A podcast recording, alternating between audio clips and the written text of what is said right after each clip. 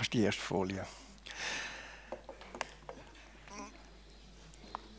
Ich war vorher noch nicht ganz sicher wenn so sechs, sieben Kinder an einem Puzzle sind, ob das wirklich für die Illustration gut ist. Es geht nicht immer schneller, es kann ja dann auch mal in Tränen enden. Aber wir gehen jetzt davon aus, das war ja nicht geplant. Gewesen.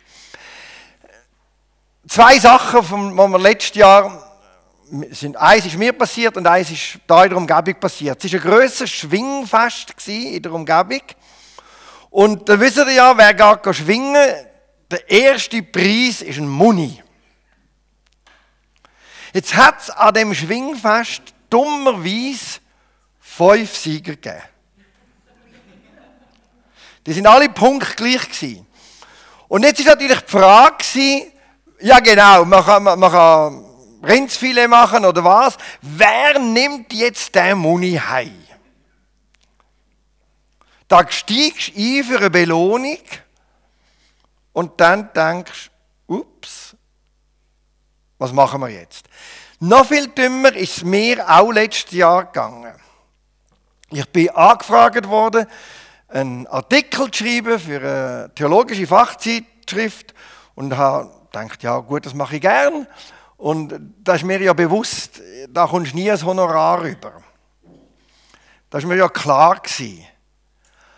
Aber wo ich stattdessen eine saftige Rechnung hatte, dass ich überhaupt veröffentlichen kann, nachdem ich schon geschrieben hatte, bin ich wirklich verschrocken. Und es ist eine mega saftige Rechnung, wie man zum Ausgang sagt, du, wenn ich jetzt heimgehe und Elisabeth sagt, was ich für eine Rechnung da habe. Und das hat mir vorher niemand gesagt. Das ist relativ dumm gegangen. Also wenn man, wenn man etwas macht, hat man noch immer die Frage, was schaut am Schluss raus? Was komme ich dafür über? Was ist Belohnung? Was bringt es? Und die gleiche Frage hat der Petrus auch gehabt. Und ich lese euch einen Bibeltext, ist aus Markus Kapitel 10. Da sagte Petrus zu Jesus, also er sagt ihm eigentlich nicht etwas, er stellt ihm eine Frage, das merken wir da gerade. Du weißt, wir haben alles stehen und liegen lassen und sind dir gefolgt. Jesus antwortete, ich versichere euch, niemand bleibt unbelohnt, der um meinetwillen und um die gute Nachricht weiterzusagen etwas aufgibt. Wer dafür irgendetwas zurücklässt, Haus oder Brüder oder Schwestern oder Mutter oder Vater oder Kinder oder Felder, wird das Zurückgelassene hundertfach neu bekommen. Zunächst noch in dieser Welt Häuser, Brüder, Schwestern, Mütter, Kinder und Felder, wenn auch mitten in Verfolgung und in der kommenden Welt das ewige Leben. Aber viele, die jetzt am, äh, viele, die jetzt vorne sind, werden dann am Schluss stehen. Und viele, die jetzt die Letzten sind, werden schließlich die Ersten sein. Das, was wir jetzt gelesen haben, ist der zweite Teil von einer eigentlich spannenden Geschichte. Und es ist ja eigentlich eine Frage, die der Petrus stellt. Oder er sagt ja, wir haben alles für dich liegen und was er eigentlich meint, sagt, hey, was schaut für uns raus? Dann gerade vorher ist der reiche Jüngling gekommen. Und der hat gefragt, was muss ich tun, um das ewige Leben zu bekommen? Und Jesus hat ihm gesagt, verkauf alles. Und der ist dann davor gezettelt und dann hat Jesus gesagt, die Reichen haben es wahnsinnig schwierig, ins Himmelreich zu kommen. Wenn Gott denen nicht besonders hilft, schafft es keiner von denen. Das muss man sich einmal, nur schon in unserem Kontext durch den Kopf gehen. Und das ist für den Petrus eine Welt zusammengebrochen. Denn für ihn ist klar gewesen, wer Gott treu ist, wird gesegnet, wird belohnt, dem geht's gut. Und wenn jetzt Jesus quasi sagt, das, was ihr denkt habt, die Belohnung, ist im höchsten Grad sogar hinderlich fürs Reich Gottes dem bricht ja die Welt zusammen, oder? Wenn du das, was du denkst, es ist die Belohnung, das Hindernis ist, dann steht die Welt Kopf. So ein bisschen wie bei mir, Und ich denke, ja, wenn ich Glück habe, findet es jemand gut, aber dann muss man am Schluss noch zahlen. Dass du kritisiert wirst. Wie blöd ist denn das? Und das ist genau am Petrus passiert. Wie blöd ist denn das, wenn ich Gott nachfolge und ich meine, es gibt ein gesegnetes Leben und der sagt, hey, das ist das größte Hindernis. Und dann kommt er und sagt, ja, ja, was haben wir denn jetzt davon? Was schaut denn jetzt für uns raus, wenn wir dir nachfolgen? Und was, wenn ein Reicher fast nicht ins Himmelreich kommt? Wer kommt dann? Jetzt schauen wir mal in den ersten Schritt, wie hat Jesus die Belohnung neu definiert. Er geht von einer zweifachen Belohnung aus. Da in dem Leben und dann in der Ewigkeit das ewige Leben mit Gott. Und der Hinterteil, der macht uns allen nicht so Bauchweh, oder? Der ist ja logisch. Da gibt es keine Diskussionen. Also es gibt schon, aber die lassen wir jetzt auf der Seite. Dort sind alle sich ziemlich einig gewesen, aber das Hier und Jetzt. Da sagt doch Jesus, ja, wer etwas verlässt, Vater, Mutter, Kind, Feld, Haus, der wird in dieser Zeit alles hundertfach zurückbekommen. Die Cleveren unter uns machen natürlich jetzt eine Rechnung, 1 zu 100, ich gebe einen Franken und dann habe ich noch 100 Franken zurück. Das ist noch mehr wie an der Börse. Das geht natürlich nicht. Erstens sagt Jesus, wenn auch mitten unter Verfolgung, und der Teil den wir dann ganz großzügig umschiffen, weil wer hat schon Lust? Und wenn man ein bisschen schaut, es geht ja gar nicht, oder? Äh, verlässt deine Frau für Jesus und dann hast du 100 Frauen, dann hättest du Minimum mit der Gemeindearbeit das Problem.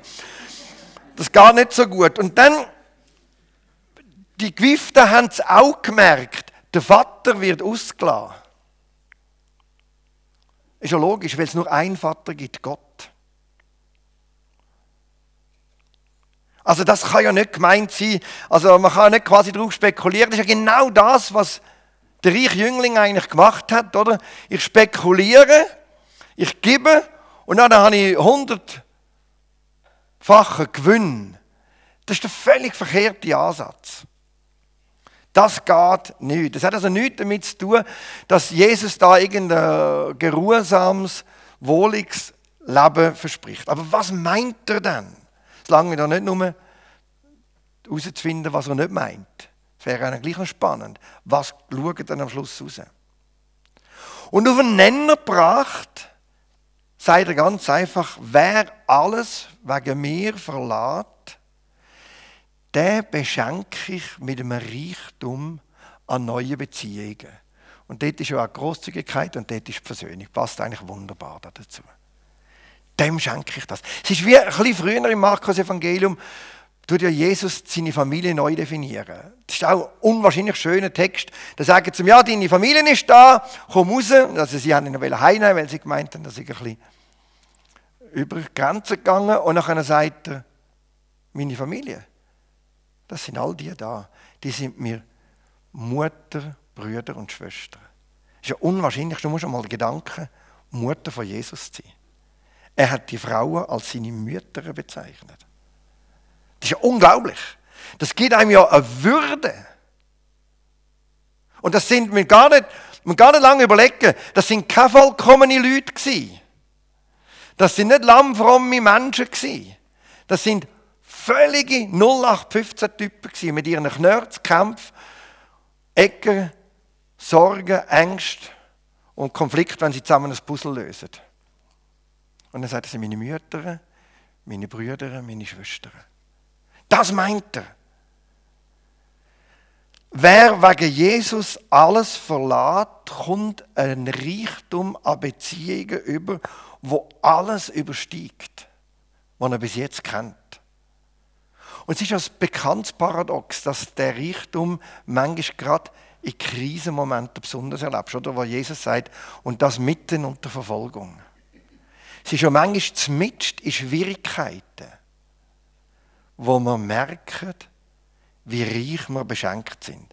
Also er öffnet den Jüngern die Augen für eine total andere Wirklichkeit, wo sich nicht im materiellen Wohlstand auszeichnet, sondern in neuen Beziehungen.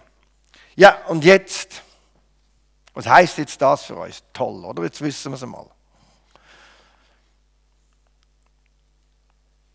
Ja, jetzt heißt das eben genau, auf einen Nenner aber gebrochen.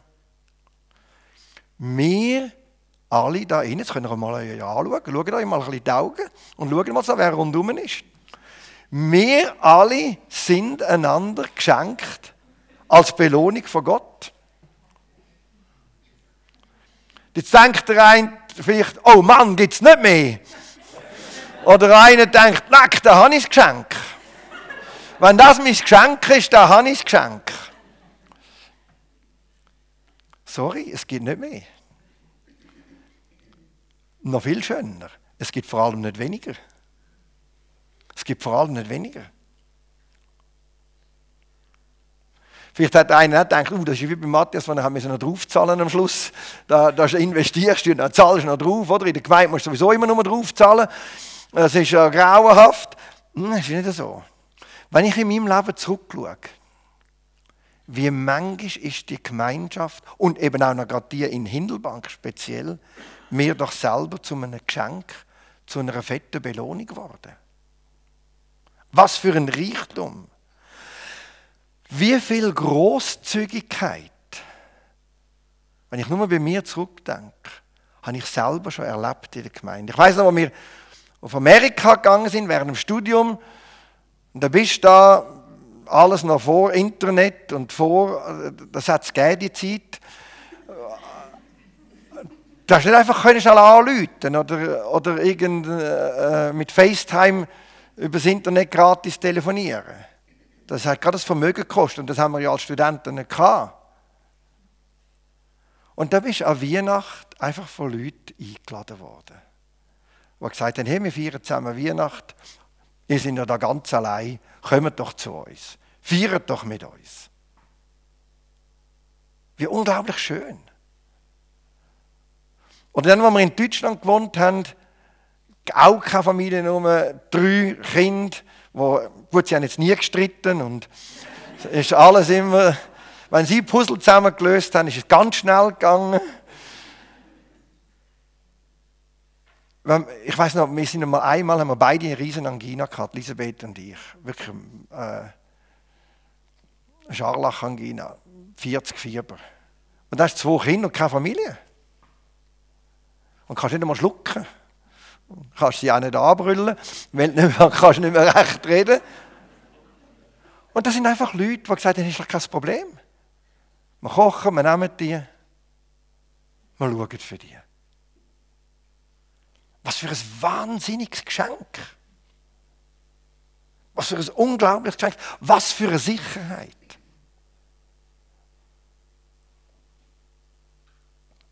Was für eine unglaubliche Sicherheit. Auch da, wir sind daher gekommen in die Gemeinde.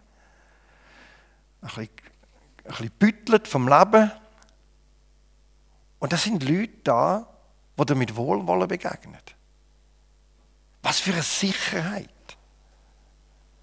Da wird nicht einfach gerade zuerst geschaut, was machst du falsch. Weil da gibt es ja viel. Da musst du gar nicht groß suchen. Die Großzügigkeit ist ja in der Gastfreundschaft, finanziell, aber auch so im Umgang miteinander. In der Gemeinde rechnest nicht einfach auf und nachher ab.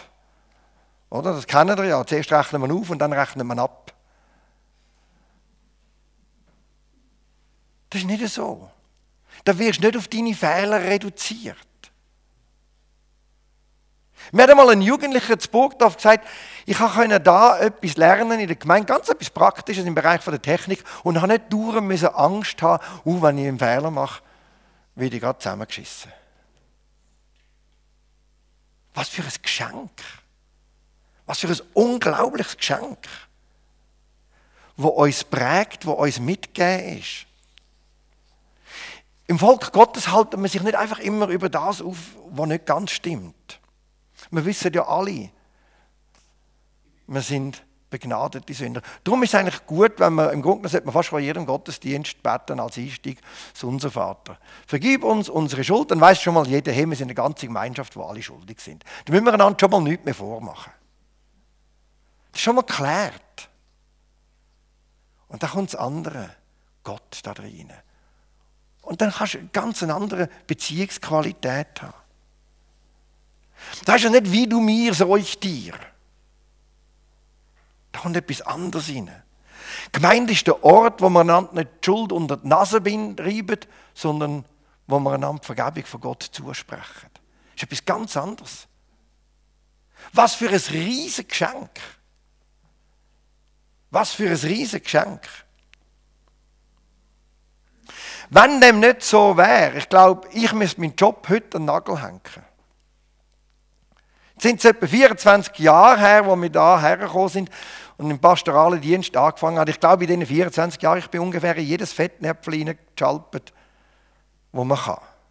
Und manchmal beim Essen, so beim Gemeindeessen, hat es unten einen Stupfersbein gegeben. Hättest du müssen überlegen nachher.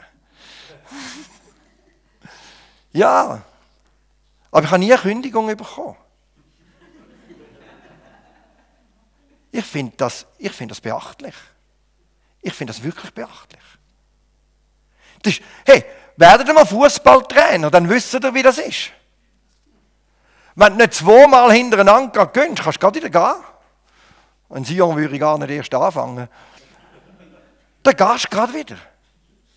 Was für eine andere Beziehungsqualität. Was für eine andere Beziehungsqualität. Das ist ein riesiges Geschenk.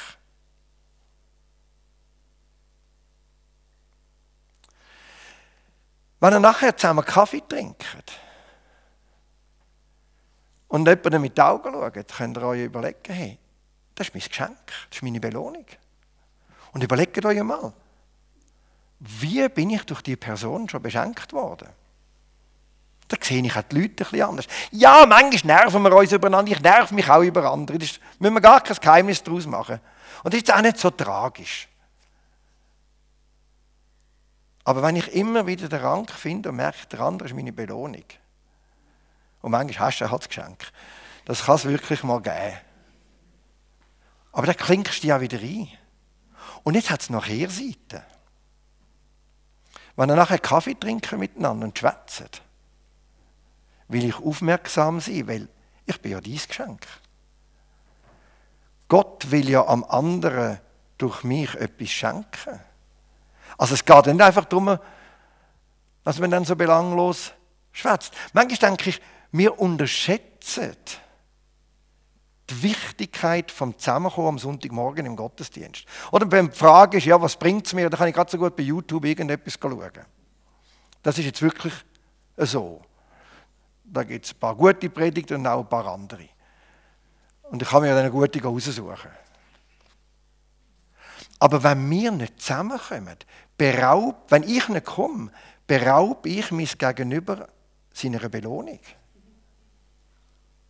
Also ich komme ja nicht einfach, weil ich muss und weil ich komme, tanken oder weil es mir etwas muss geben. Oder manchmal fragt man sich ja, ja, was mache ich schon im Gottesdienst? Der geht ja lang. Der geht ja in Kaffee rein und alles. Das sind mir einander geschenkt. Das ist, eine, das ist eine wichtige Überlegung. Das will ich, nie, will ich nie vergessen. Es spielt eine Rolle, ob wir zusammenkommen oder nicht. Es spielt eine Rolle. Es ist nicht gleichgültig. Und zwar nicht, weil es mir etwas gibt und weil die Predigt immer gut ist oder der Worship immer gut ist. Das ist manchmal ein bisschen besser, manchmal ein bisschen schlechter. Das spielt gar nicht so eine Rolle.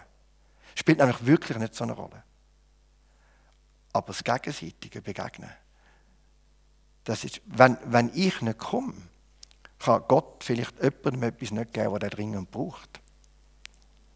Oder ich komme vielleicht auch etwas Wichtiges nicht über, was ich dringend bräuchte. Also es ist etwas unglaublich Schönes. In dieser Geschichte hat Jesus Belohnung ganz neu definiert. Gottes Segen ist nicht einfach, dass es uns materiell gut geht, sondern wir erleben Beziehungen, die prägt sind von Großzügigkeit, die sind prägt von Versöhnung. Von, auch von materieller Großzügigkeit. Auch von dem. Überlegen nur mal, wir können ganz viele Beispiele Sinn.